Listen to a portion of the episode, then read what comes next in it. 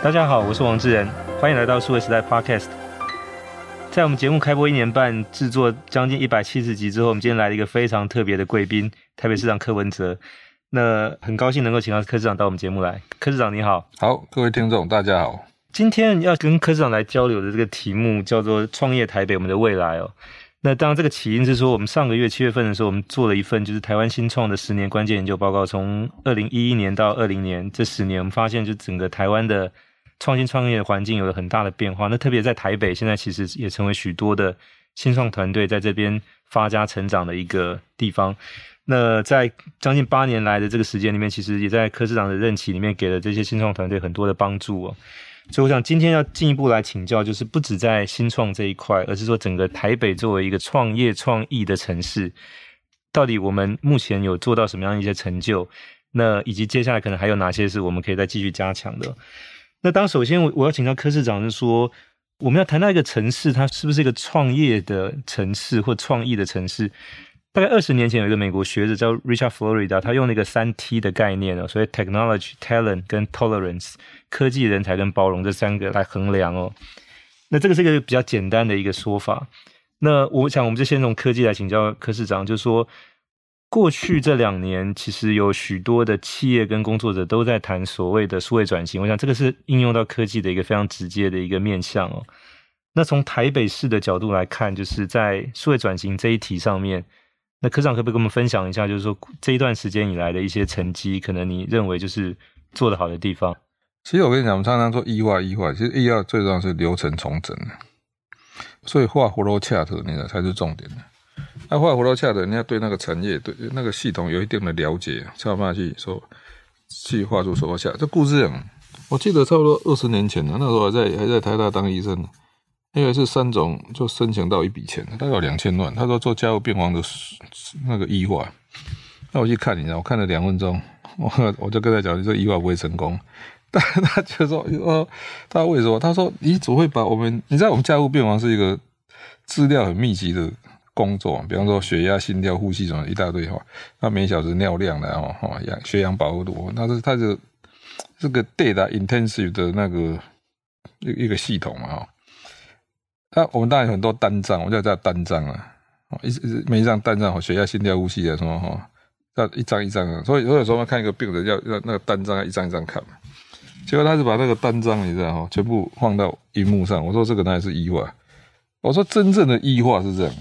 当我有 ICT technology 的时候，我那个整个流程要怎么重组的，而不是把我现在流程都不变，那把目前的工作从纸张作为本换到荧幕上面。我说你这样出了一些了不起，就是说不用手写，或者是这样来要 record 比较方便，或者说不用纸张，或者说了不起加一些统计数字。我说你这个流程根本没有改善嘛，所以这不是 E 化概念。所以其实其实我跟你讲，我现在在台北市政也是一样，你说我要求他们要画 flow chart 的，在公务体系里面啊，第一点呢。我先问几个题目：第一，你允许他失败吗？你要是不允许他失败，你就不要要求说他要什么创意。因为什么呢？这个我每次讲那个故事。二零一四年，我去我去那个史丹罗大学，史丹罗大学教那个创投的教授，他看着我说：“你们在谈搞创投不会成功。”问他为什么？他说：“你们在提高成功率。一公里晓不晓？在矽利空威里，在矽谷，one year survival rate 才 ten percent 的。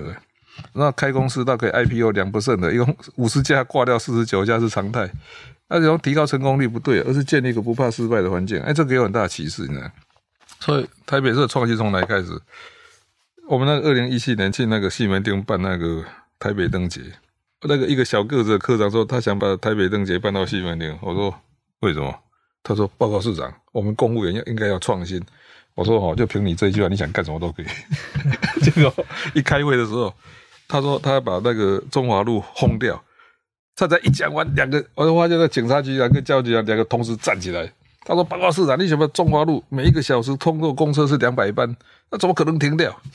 我就说：“啊，人家人家要创新，你又你又说这个不可以，那也不可以。”我说：“你们就想办法配合吧。”那但是我跟你讲哦，中华路轰掉，坦白讲，这这有没有风险？还是有诶。啊，你要是这个，你一开始跟他说这个不行，那个不行，最好跟大家讲了哦。我们在讲说创新。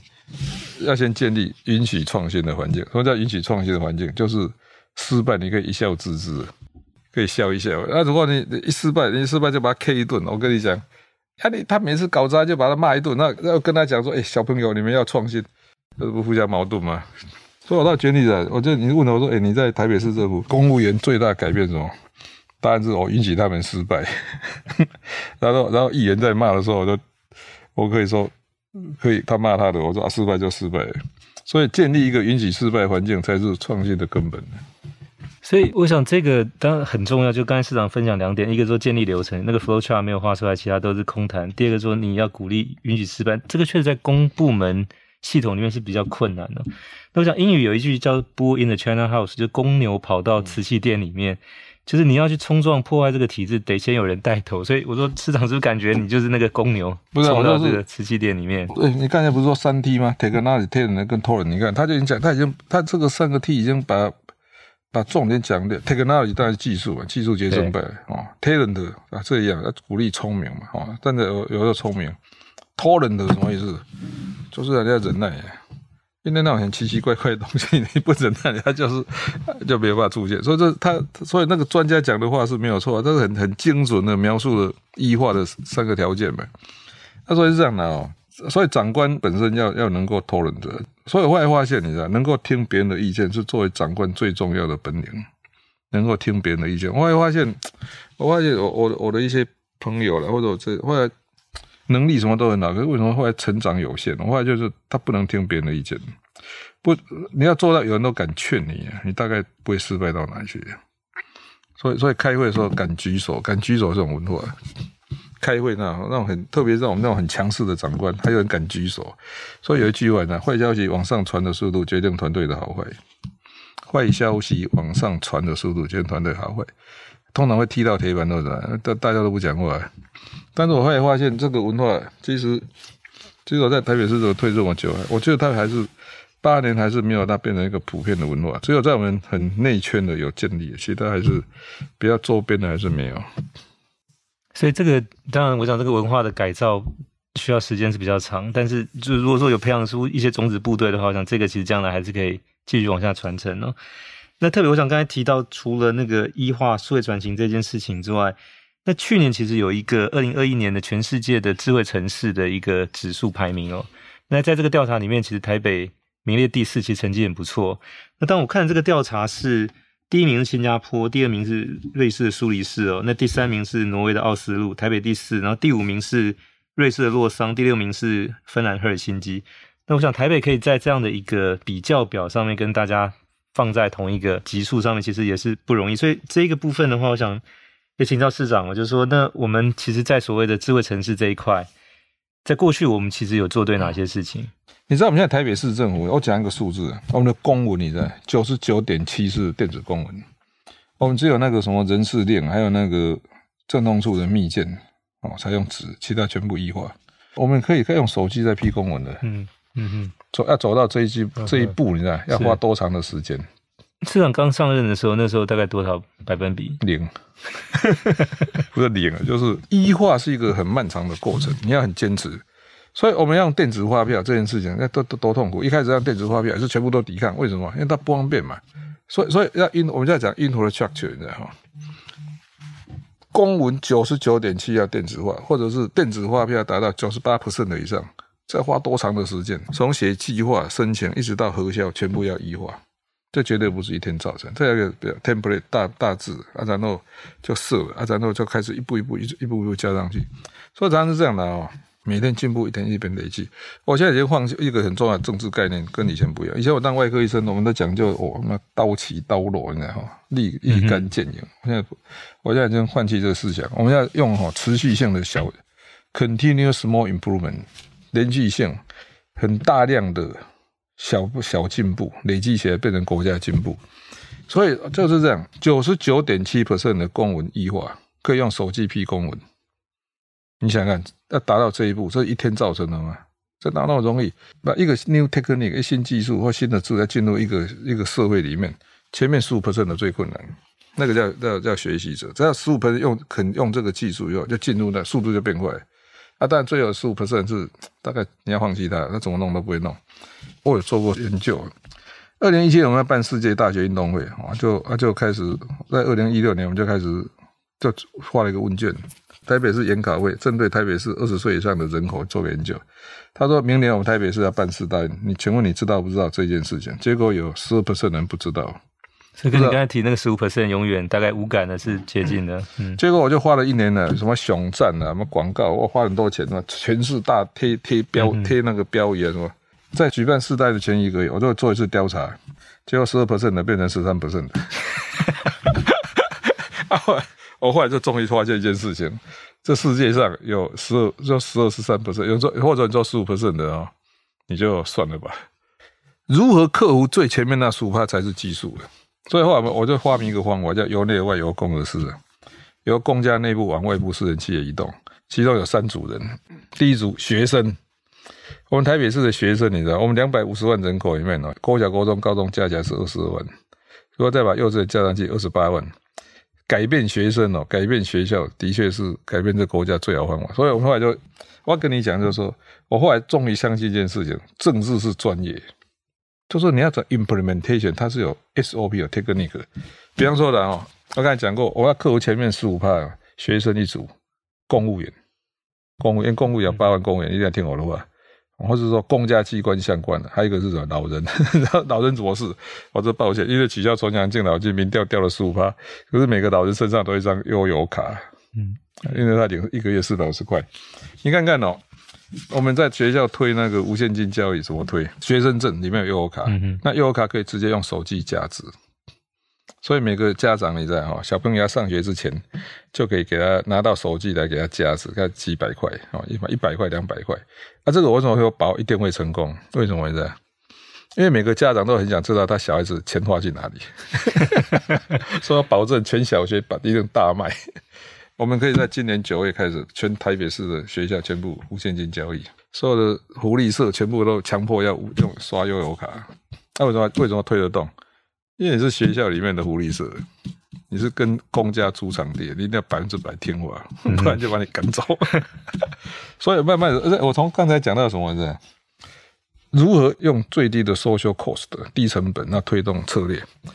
啊，这个这个就是哈，所以我说我现在我都觉得开始可以写那个政治教科书了，就是说如何有效的在推动政策。你刚才以前讲过嘛，推无限教育从学校着手，那学校就这样，你看学校推那个自动贩卖机怎么办？叫 pilot roll in roll out host 什么意思？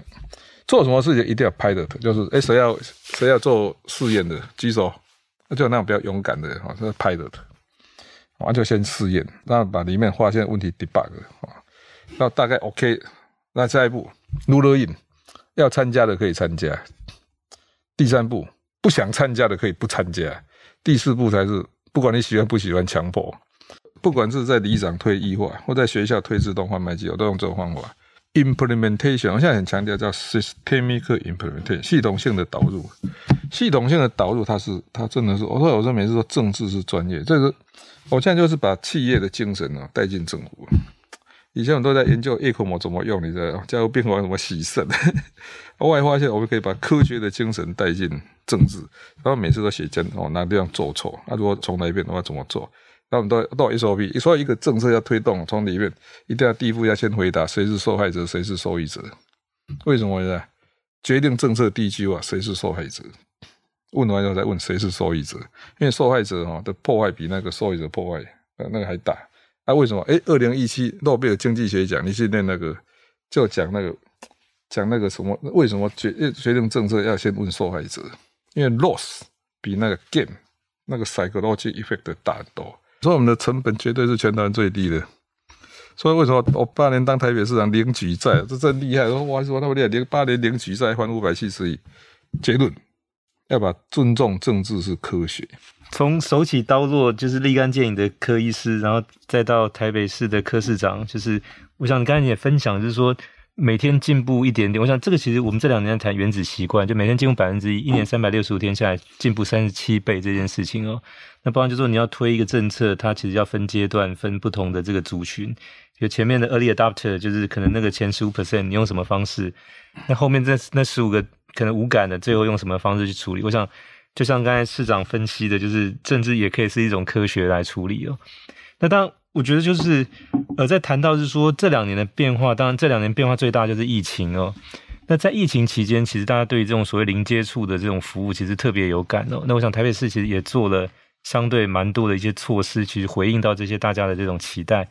那我想特别再跟着刚才那个智慧城市的话题再往下，就是那我们在零接触这一块，就是因为刚才提到说，像公文这一块主要是市府同仁自己内部哦，但针对市民这一块对外的部分，我们在零接触这这方面的服务有什么样的一些新的措施？哦、嗯，像像今天早上我在那个 T Hub 就内湖那个创新中心嘛，嗯，是这样的哦，台湾的企业七十 percent 以上还是中小企业。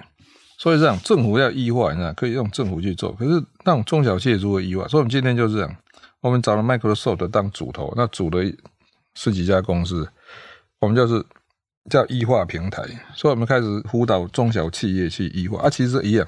这不是我发明的，因为老实讲，我每次一句话，敌人永远是最好的老师。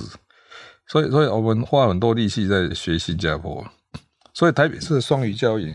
我每次派考察团去新加坡看他怎么双语教育，那再带回台北市，所以台北市的双语教育的发展几乎就超新加坡的，是第一。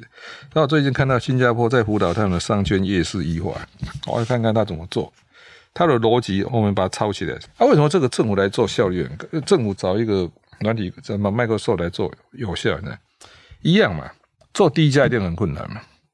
可是第一家做成功，第二家、第三家、第四家，他的 marginal cost 都是零嘛。嗯那所以是这样，政府还是要出面的。所以，我们今天今天就是宣布说，台北开要用两年的预算，要开始，我们要开始把商圈夜市市场要异化。先先找这种 Microsoft 要要申请的那个私人那个中小企业来，要我们开始给他做，做成功，我们会我们留一下 template 嘛，然后就开始有成功的 model 出来开始推。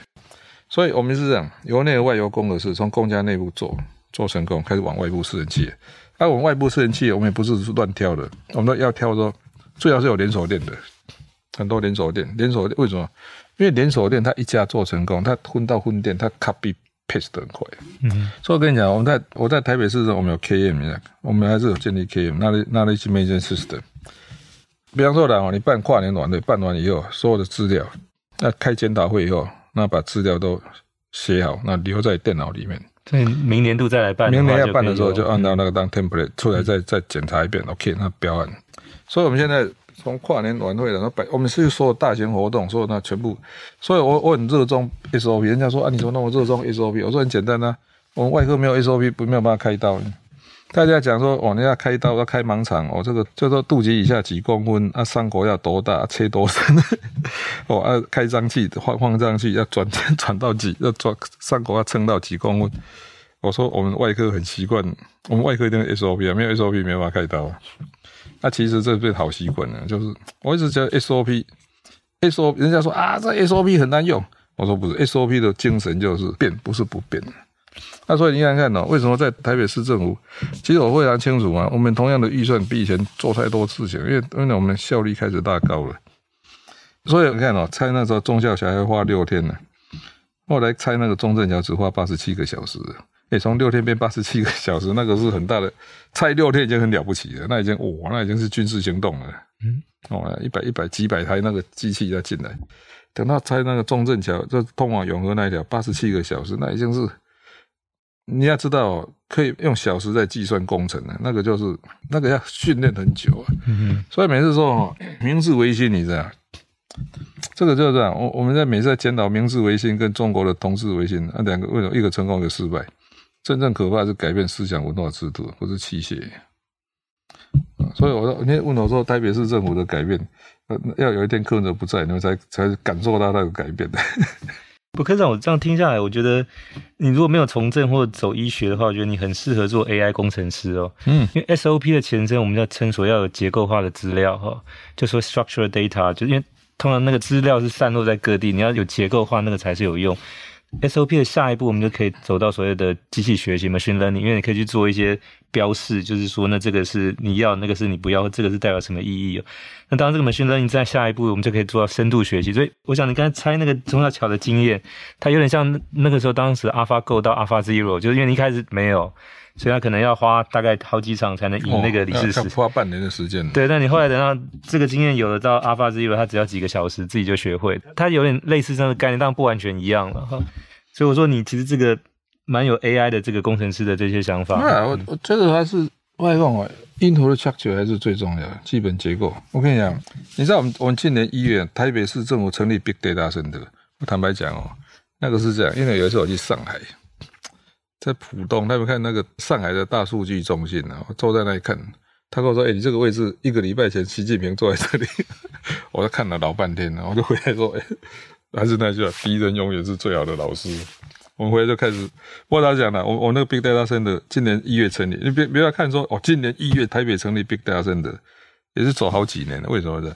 所有的局处那个 database 后面都要统一要花多少时间呢？嗯哼。所以你知道我们台北市的那个，就是把那个资料结构化，那个是最花时间的。对啊，他、啊、那个就一定要很强的意志力呢，就大家要听话。我我们现在一一九，假设一一九接到说哪里火灾了，那那个救护车出去的时候。坐在架子旁边那个叫小队长，小队长就拿出 iPad，他跟你说火在哪里，他就点进去看，因为他有建管处的资料，他就知道说，哎，那个建筑大概长什么样子哦，那里面有没有违章建筑？然后呢，那个资料库还有还有连接社会局的资料，说那里面哈，cripple 就是那种 bedridden 的躺在床上的哈，那种做行动不便的有有几个人，嗯嗯嗯，这种 infrastructure 的精神哦，基本结构就是说。它需要时间。台北市的所有马路下面埋多少水管？这也是花的。我们要成立道管中心，那每次挖马路就要开始记录。所以我们把全台北市那个地面下的三 D 管线图建立，画了到现在到我们已经完成了吗？都完成了啊。对，从我上任说到第五个月就下令要成立道馆中心，到现在七年了。我们现在全全部整个台北市的系统。你知道为什么会这样？因为我因为我上任第一天，我就拆到忠孝西路工作专用道。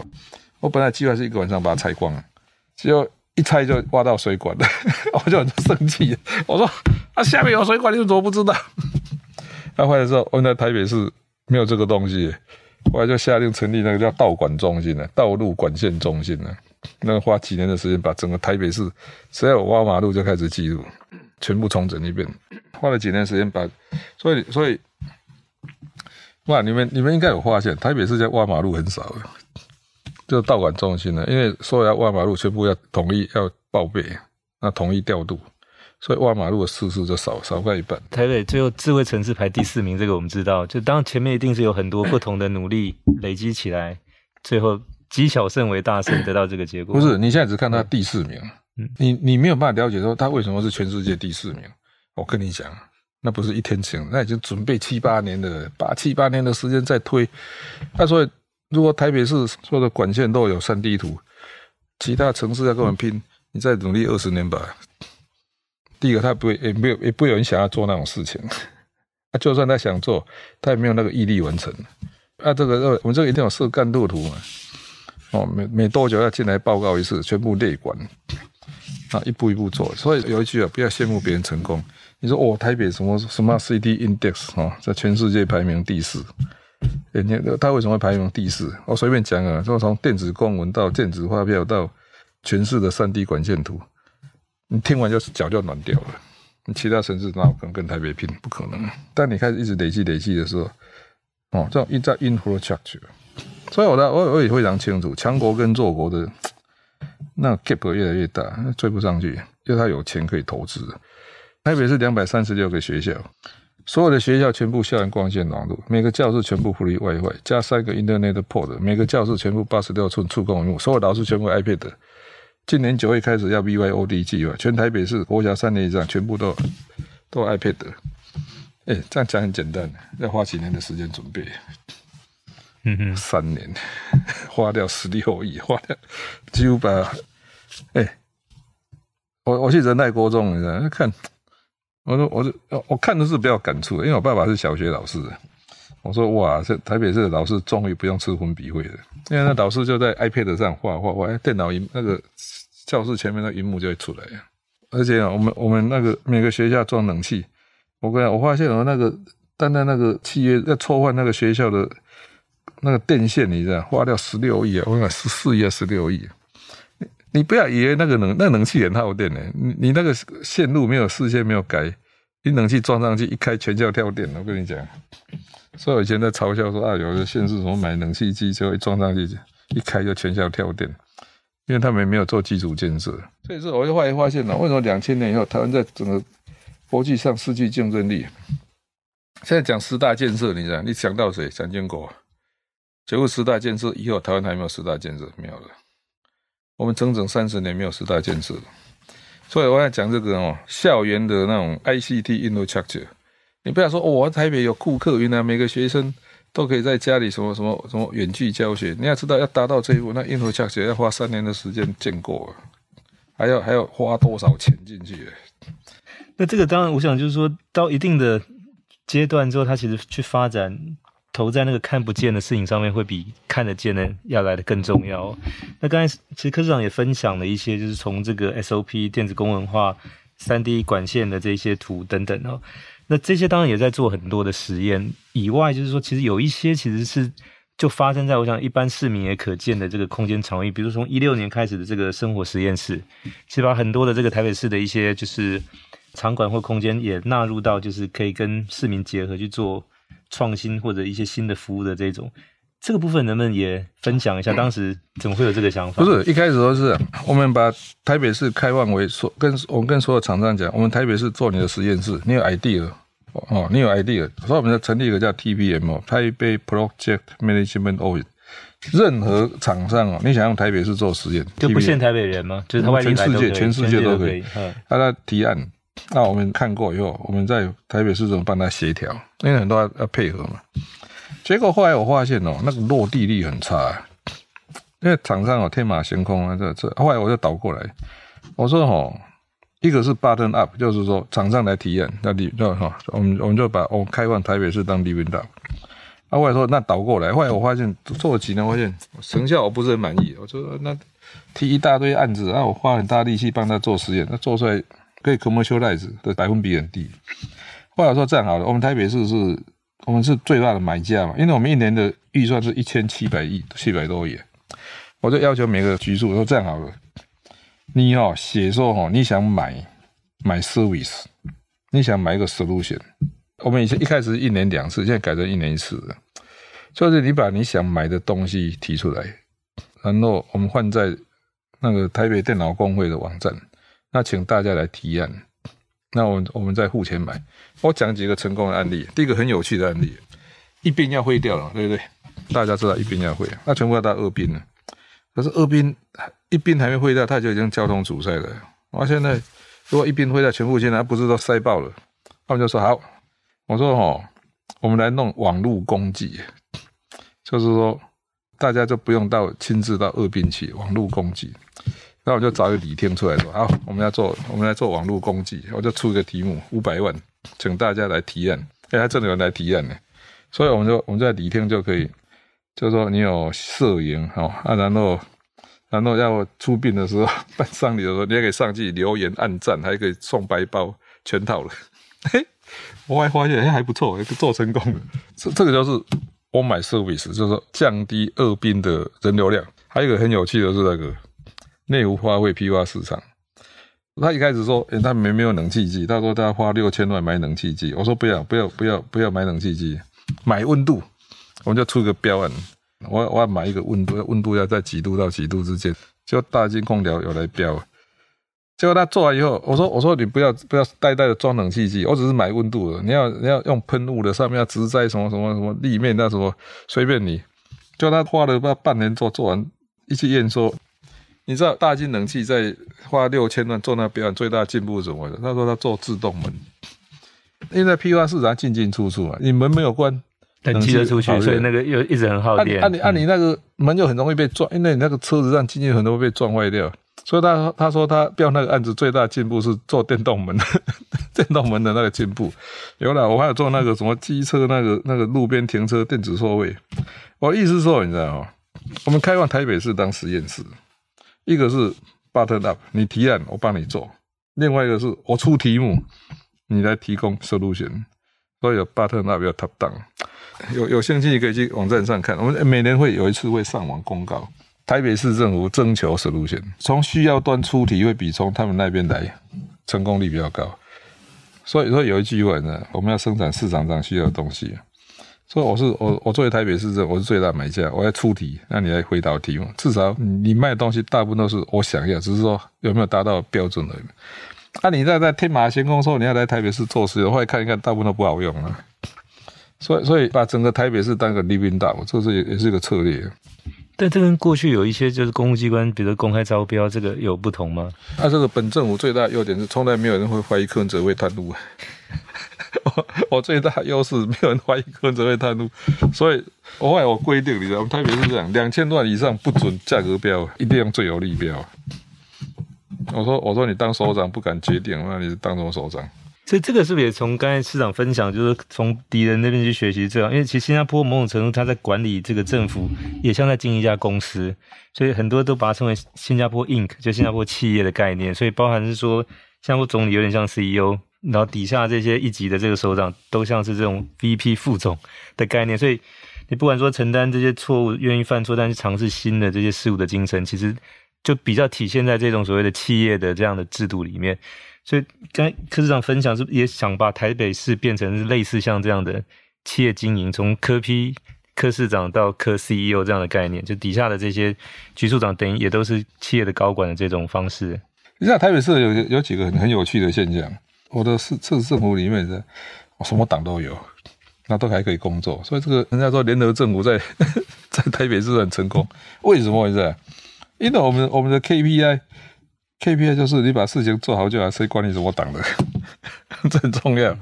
所以这样的哦，看你看你定的 KPI，所以我我的官员，你的第一任第一任哦，人家说我都跑那么多，我我承认了，因为一开始来就是拼装车的嘛，不想做就跑掉，啊，剩下都是就跟你比较理理念合的嘛。所以我到第二任首长走的非常少，然后他们有个很大的特质，超过一半都是事务官升上来的，他基本上就不是政务官了，他是事务官了，那他他他就是一个执行的团队。所以，所以来讲，现今的台北市的确很像新加坡政府。那我们那个都精英政党啊。是。最后想请教柯市长是说，因为在这样的一个精英的这个一个管理的团队里面，当然很重要一点，就是也帮台北市多储备或者培养人才哦。那我想现在如果用企业经营的观点来看，其实，在科技这个领域里面，我们经常谈到就是像什么元宇宙啊、Web 三像这种的哈。